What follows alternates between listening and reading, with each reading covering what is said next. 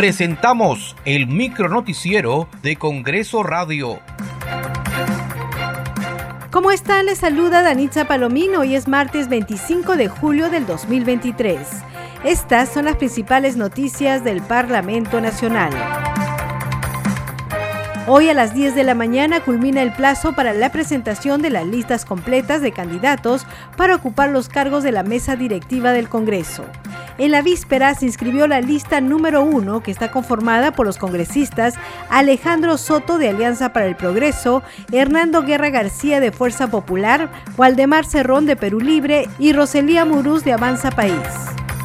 El miércoles 26 de julio a las 10 de la mañana se realizará la elección de la mesa directiva del Congreso de la República para el periodo anual de sesiones 2023-2024. La elección será presencial.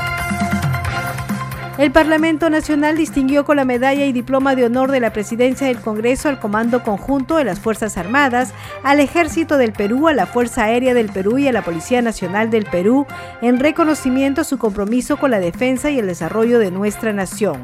Fue durante una ceremonia realizada en la Sala Bolognesi, encabezada por el presidente del Congreso, José William Zapata.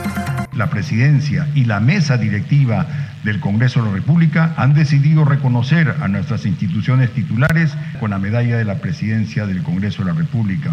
Asimismo, la presidencia y la mesa directiva del Congreso de la República ha decidido hacer un reconocimiento de la misma manera a quienes han comandado exitosamente sus institutos en beneficio de la seguridad, el desarrollo, la democracia y la libertad de la nación peruana. La Comisión Especial Multipartidaria de Seguimiento al Proceso de Reconstrucción en las zonas afectadas por el fenómeno del niño costero aprobó el informe final que recomienda al Ejecutivo implementar con carácter de urgencia un plan de reubicación de las personas que se verán afectadas directa e indirectamente por los desastres naturales. En la Plaza Simón Bolívar del Palacio Legislativo, el titular del Parlamento, José William Zapata, y la primera vicepresidenta del Congreso de la República, Marta Moyano, realizaron la develación de una placa en conmemoración de los héroes que lucharon en la pacificación del país ante el flagelo del terrorismo.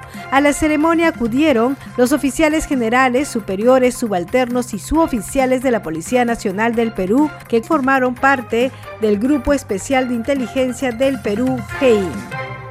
Muchas gracias por acompañarnos en esta edición. Nos reencontramos mañana. Hasta aquí el micronoticiero de Congreso Radio, una producción de la Oficina de Comunicaciones del Congreso de la República.